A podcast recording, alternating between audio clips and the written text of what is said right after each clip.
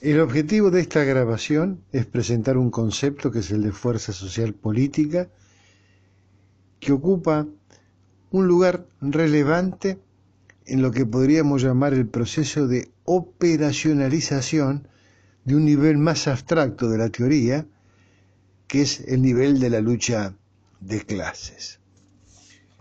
Marx y Engels ya nos habían advertido de que el nivel más alto de la abstracción nos lleva a localizar en el orden social capitalista la presencia de dos clases en una relación a la vez de atracción por necesidad, pero también de choque, de, de, repulsión por los intereses contrapuestos. Y esas clases son, por supuesto, la burguesía y el proletariado. Es el, se lo suele llamar en ciencias sociales el modelo abstracto de las clases, dicotómico.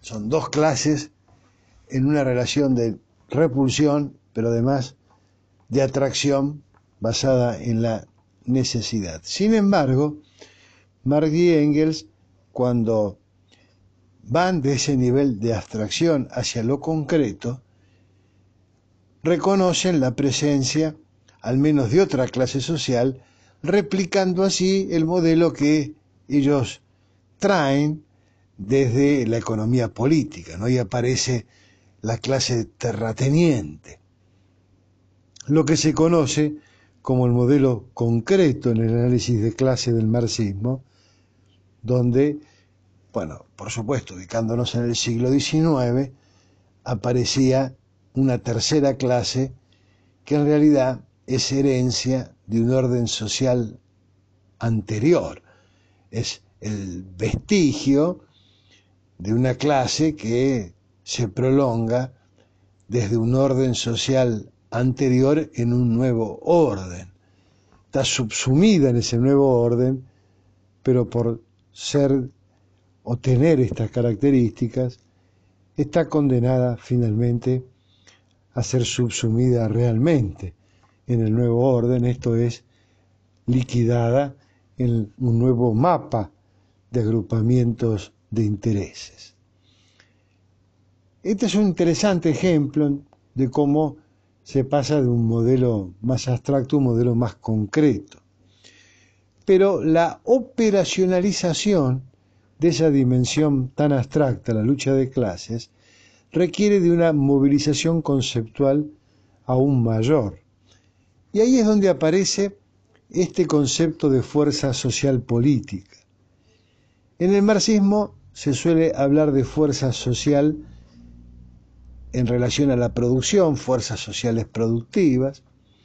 Nosotros, para no caer en ninguna confusión acá en el ámbito de la cátedra, la llamamos fuerzas sociales políticas. Inclusive, esta noción referida a la política muchas veces se la presenta con el término a secas fuerza social. Pero esto genera algunas confusiones. Por eso aclaramos, fuerza social política. Tal vez un sinónimo, entre comillas, es el de bloque de fuerzas. E, esta es otra forma de denominar este concepto bastante apropiada, ¿no? Porque refiere con la idea de bloque. A la conjunción de elementos. El concepto de fuerza social política justamente da cuenta de una confluencia de fuerzas en la perspectiva de su potenciación. Es decir, es un concepto que remite a una composición de fuerzas fuerzas que se unen para ganar en potencia frente a otras. En realidad,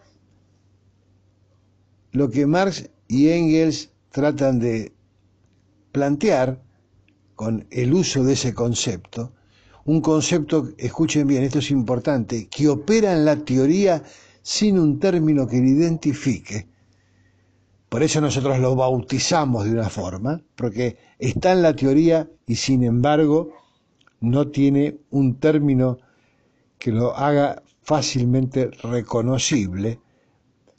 Por ejemplo, un texto para bucear y buscar el concepto operando en un análisis concreto podría ser el 18 Brumario de Luis Bonaparte.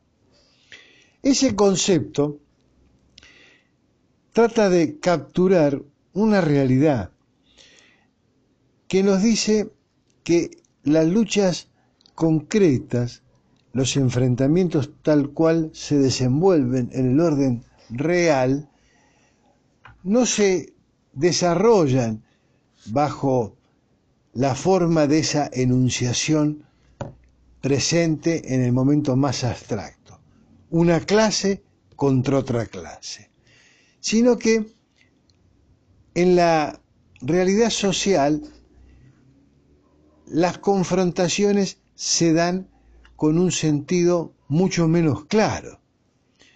Puede existir, por ejemplo, en una coyuntura determinada, dentro de una sociedad capitalista, en un lugar y tiempo determinado entonces, que una fracción de la burguesía choque con otra y que ambas fracciones recluten, cada bando burgués reclute, a su vez, partes o porciones del proletariado.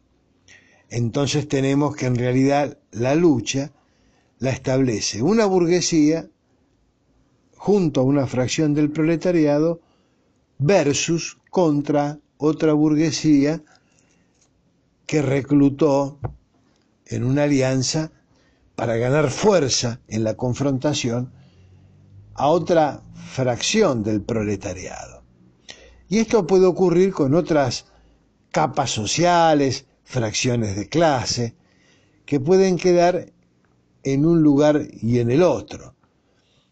Es decir, que fuerza social no se instala como concepto en la dicotomía clara entre las clases, sino que trata de capturar la complejidad. La polaridad entre clases es una tendencia, una tendencia que además tiene un rasgo que la define, que es la mirada estratégica, el objetivo además estratégico de cada bando que confronta en lo social. Esto es, las clases nunca existen, obviamente, esto es una obviedad, pero bueno, lo vamos a remarcar, por supuesto, en sentido puro. Las clases reclutan, las clases pensadas como un conjunto de intereses puestos en acto en la búsqueda de concretar esos intereses, ese actor, ese sujeto actuante, recluta gente de otras clases sociales. Por ejemplo, nadie dudaría en ubicar a Engels como uno de los principales teóricos de la historia del proletariado. Sin embargo, todos sabemos que la distracción burguesa.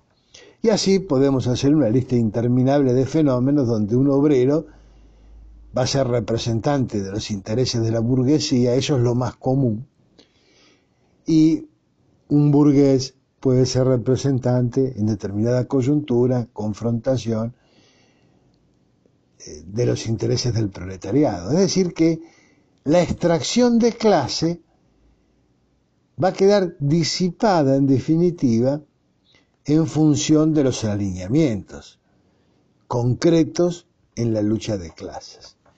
Entonces el concepto de fuerza social trata de dar cuenta de las convergencias entre fracciones, por ejemplo, de clase, en determinada coyuntura y cómo se enfrentan contra otras convergencias entre distintas fracciones de clase. Esas convergencias se las tematiza, se las construye teóricamente con la noción de alianza, que es una noción que supone en principio, intereses estratégicos contrapuestos, la alianza es entre dos diferentes. De no ser así, es posible que se pueda avanzar de la alianza a una fusión de fuerzas. Expectativa que, por ejemplo, se tiene respecto de la convergencia entre, en algunos lugares, en algunas coyunturas, la convergencia entre campesinado y proletariado, por ejemplo. Pero en general, más que fusión, las alianzas eh, es lo que predomina en la convergencia de fuerza. Y esto es importante subrayarlo, este aspecto que habla de intereses contrapuestos, porque siempre las alianzas están en proceso de redefinición, van cambiando. Entonces uno puede tener que en un día una fracción del proletariado se encuentre en una fuerza llamémosle número uno, y en dos meses esa fracción del proletariado se pasó a la número dos y algunos grupos eh, o, grupos de clase o, fragmentos de clase se pasaron de la fuerza número dos a la uno. Así se va redefiniendo el mapa de fuerzas. Es muy interesante, por ejemplo, el 18 Brumario en tal sentido, ¿no?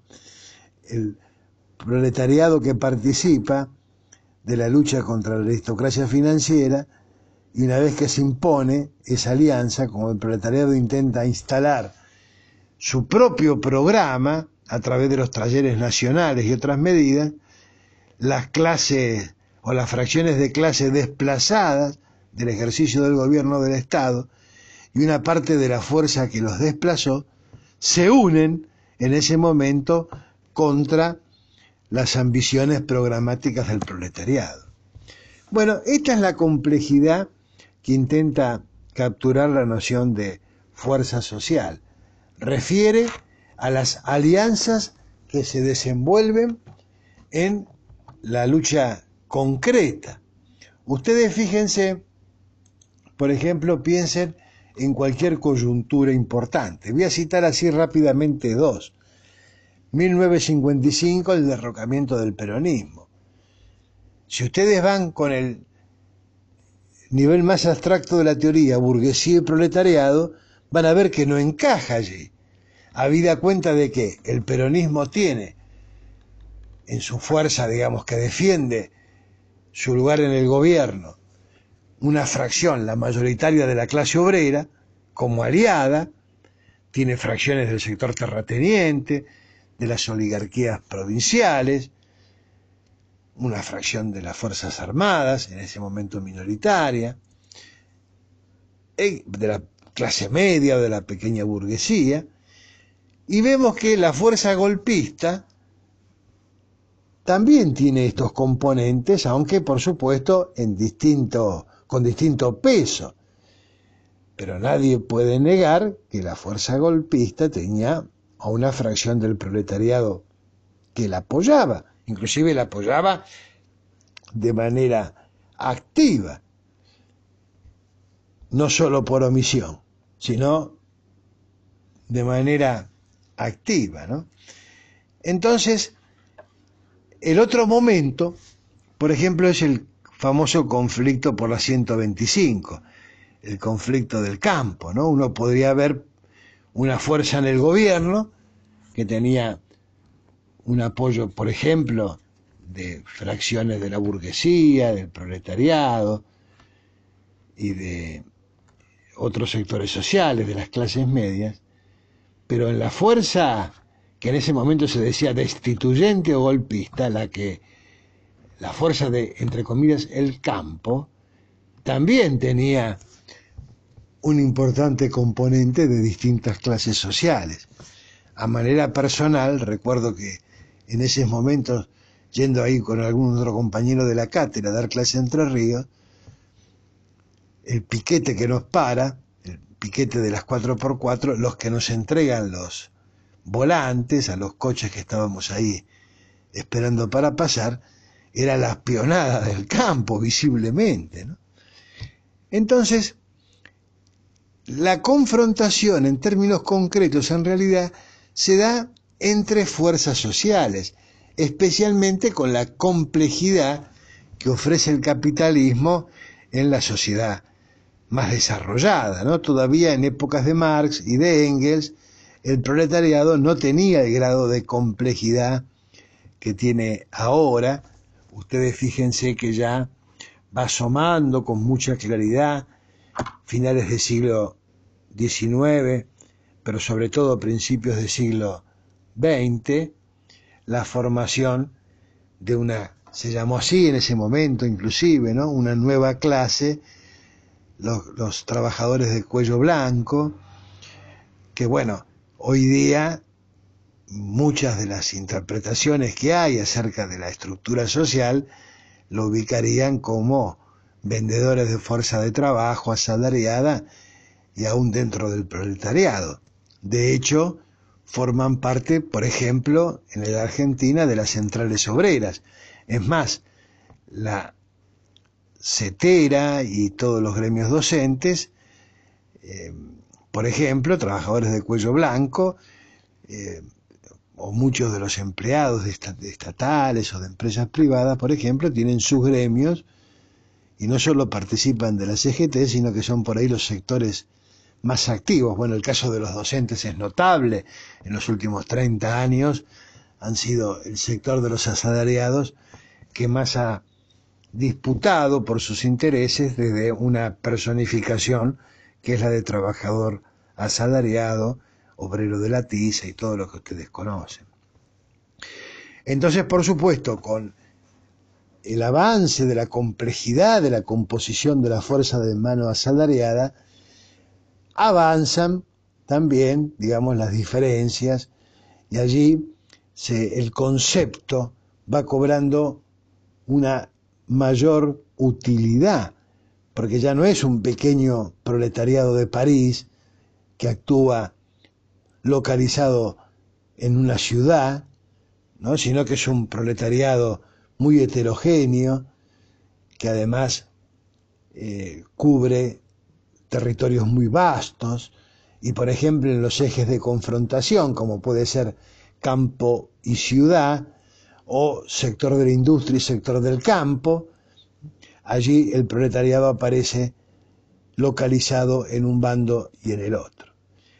Entonces, el concepto de fuerza social política refiere a la convergencia de esas fuerzas que pueden ser objetivas, convergencias objetivas, muchas veces subjetivas en el sentido de que están plasmadas en programas de acción comunes, en manifiestos, en distintos tipos de argumentos conscientes, que siempre son transitorias, que cuando se llegan a consolidar en momentos más largos del tiempo, como se habla de bloque de fuerzas, se las denomina bloque histórico, esas alianzas que se consolidan durante más tiempo, pero independientemente de que duren más o menos, siempre son en definitiva coyunturales, a veces entre partes de una fuerza social puede haber una fusión,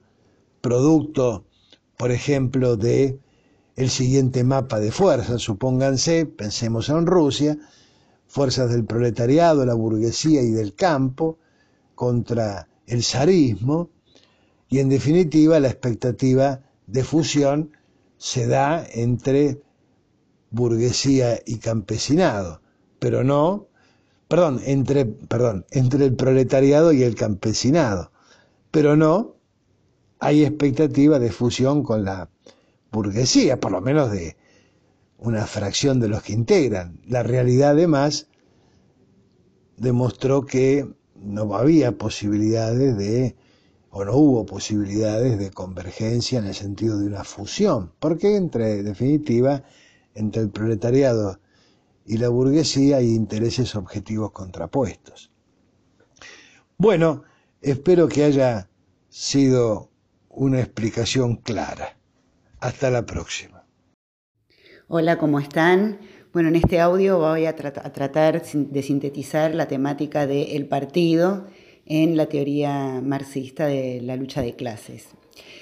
El partido es fundamental en esta teoría, ya que el partido es el agente del cambio social. ¿sí? La revolución, para realizarse, necesita, requiere de la existencia y de la acción de un partido revolucionario. No es un producto eh, espontáneo la revolución, ni es puro azar.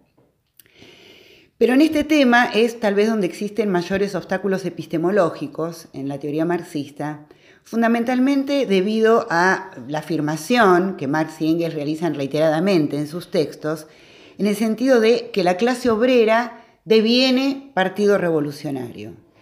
Es decir, que con la lucha se pasa de la clase en sí a la clase para sí, de la clase constituida por el capital, heterónoma, a la clase autoconstituida, autónoma, de la clase eh, cooptada, colonizada por valores burgueses, a la clase autoconsciente. ¿eh? Eh, en, en, los textos de Marx y Engels, esta clase autoconsciente, autónoma, autoconstituida, es el partido. No hay ningún tipo de mediación. ¿sí? La lucha simplemente transforma de manera práctica una situación y genera la otra y así la clase deviene partido. Pero bueno, el problema de la relación de la clase y el partido, más que resolverse, queda planteado con este enunciado, porque, y, a punto tal que podemos afirmar que se transforma en un obstáculo epistemológico para esta afirmación, ¿no? de que la clase deviene partido para poder pensar la relación entre ambos conceptos.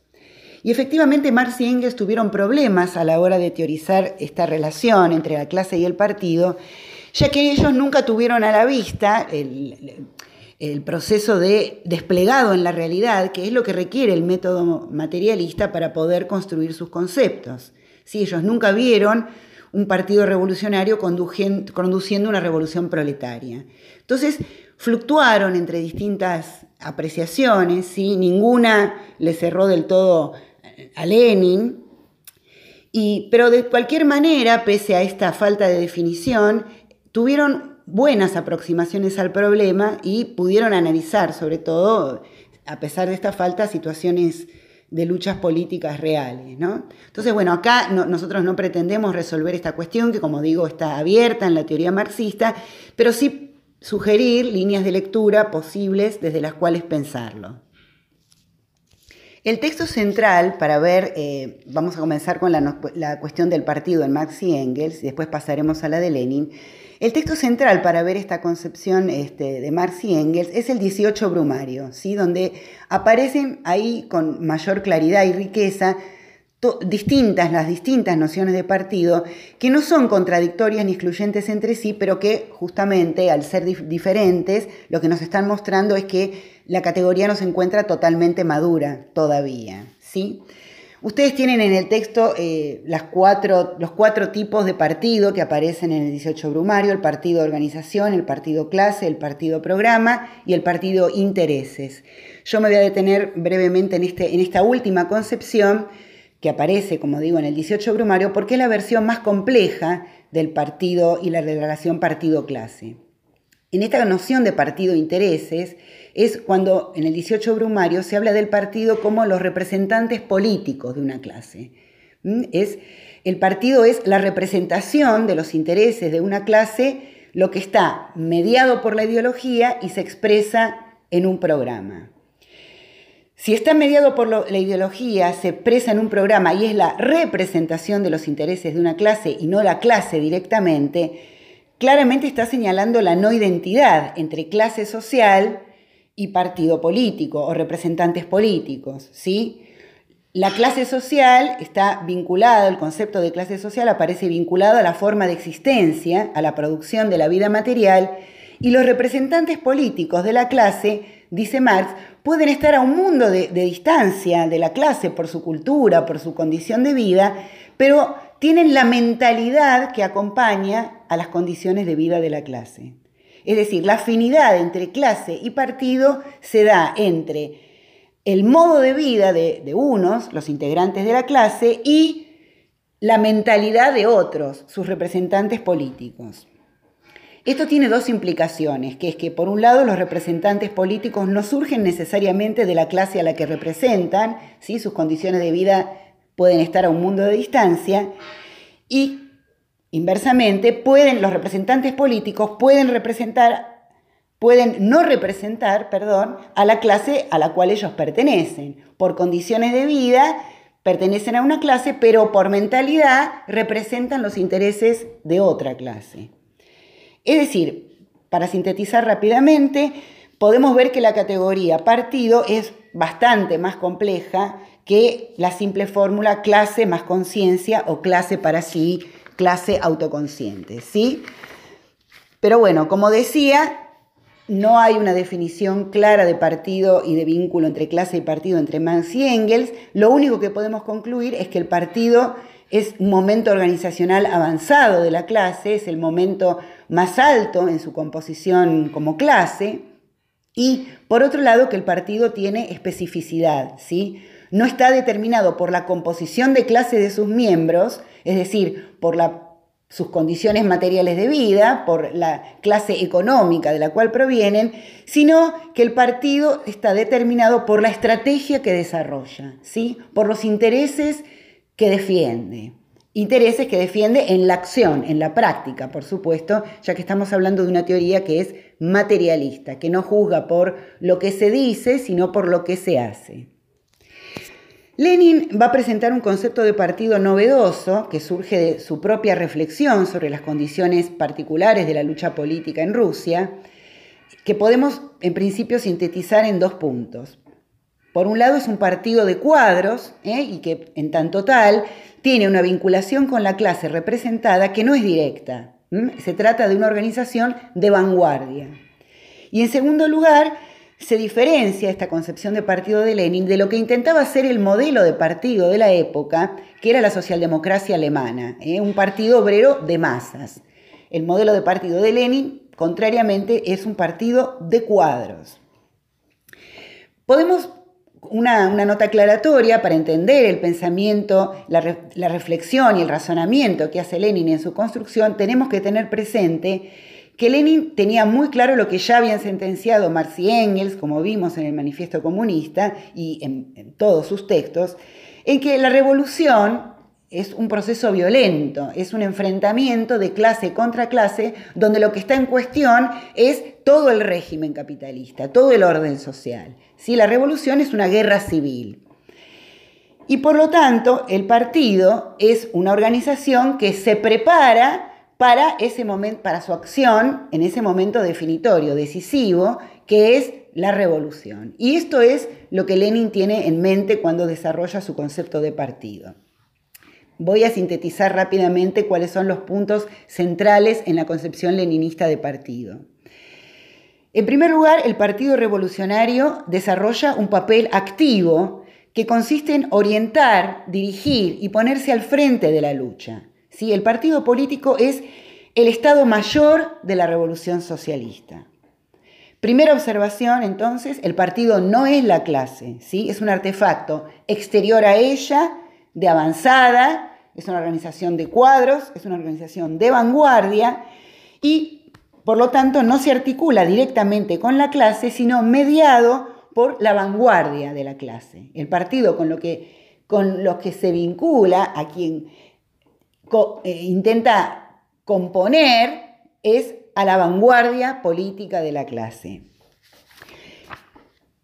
Si Marx y Engels ya habían establecido en esta noción de partido intereses una distancia entre representantes políticos de la clase y la clase representada, Lenin le va a aportar un carácter de necesidad a, esa distancia. ¿sí? Él afirma de que los obreros no pueden, por sus propias condiciones de existencia, tener espontáneamente una conciencia revolucionaria. La teoría no es, no es espontánea. ¿eh? Y para producir el salto de la lucha económica a la lucha política hace falta la teoría revolucionaria. Sin teoría revolucionaria no hay revolución proletaria, va a afirmar Lenin. Por lo tanto, si la teoría no es espontánea, ser obrero, si bien no inhabilita para pertenecer al Partido Revolucionario, por supuesto, no es la condición no es condición suficiente. Ser obrero no habilita per se, por el hecho de ser obrero, de una manera, digamos, determinista o economicista, bueno, el obrero por definición es revolucionario. Esa no es el desarrollo ni de Marx y Engels ni de Lenin. ¿sí? Lenin clarifica este punto y dice que y él no antepone la condición de obrero para ser miembro del Partido Revolucionario, sino que dice que lo imprescindible para ser miembro del partido no es que sea obrero, sino que sea revolucionario. Los miembros del partido, los militantes del Partido Revolucionario, no necesariamente provienen de la clase obrera. No necesitan, en tanto representantes políticos de los intereses de la clase, ser todos obreros. Lo que sí es imprescindible es que todos eh, se hayan apropiado de la teoría revolucionaria. El Partido Revolucionario entonces, segunda característica, debe tener obreros, es decir, se vincula con la vanguardia de la clase obrera, pero no es un partido de obreros, eh, es un partido revolucionario. Entonces, una cuestión a tener en cuenta es que no es, nuevamente, la composición de clase lo que determina el carácter social del partido.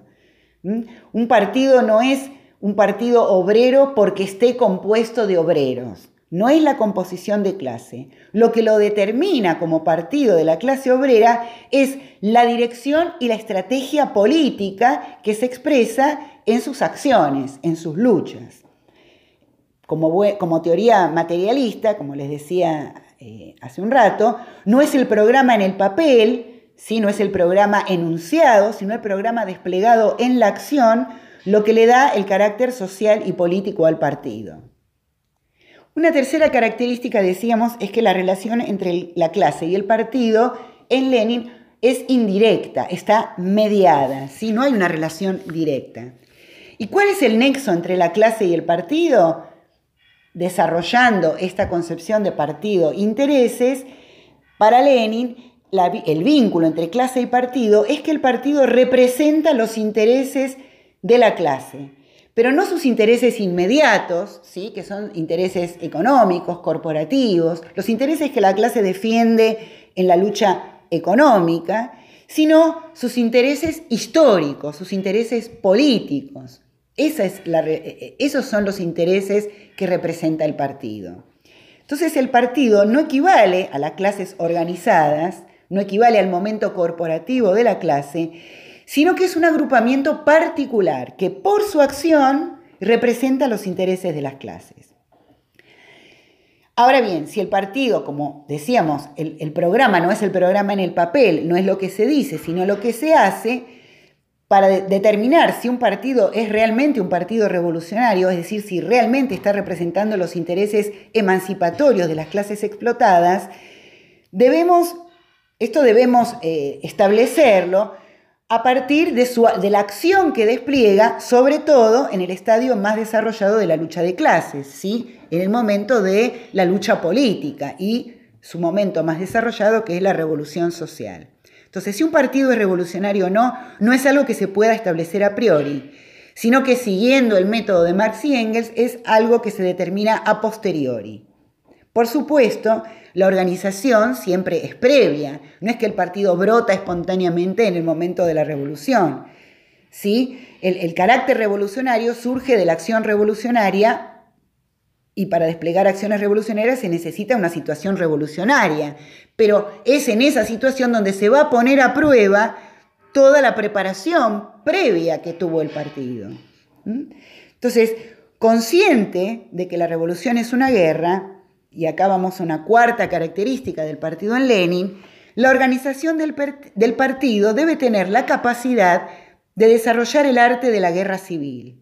El partido del proletariado es un partido beligerante, dice Lenin, ¿sí? Entonces lo que Lenin tenía en mente era una organización de tipo político-militar. El, partido para Lenin es un partido ejército. ¿eh? ¿Qué significa que es un partido ejército? No que es un ejército asociado a un partido que, que lo viabilice, ¿sí? ni tampoco es un partido que tiene un, brazo militar capaz de dar eh, de ejercer, digamos, la violencia sistemática y con arreglo a un plan, sino que se trata de una estructura específica, fuertemente centralizada, pero que no pierde su carácter político.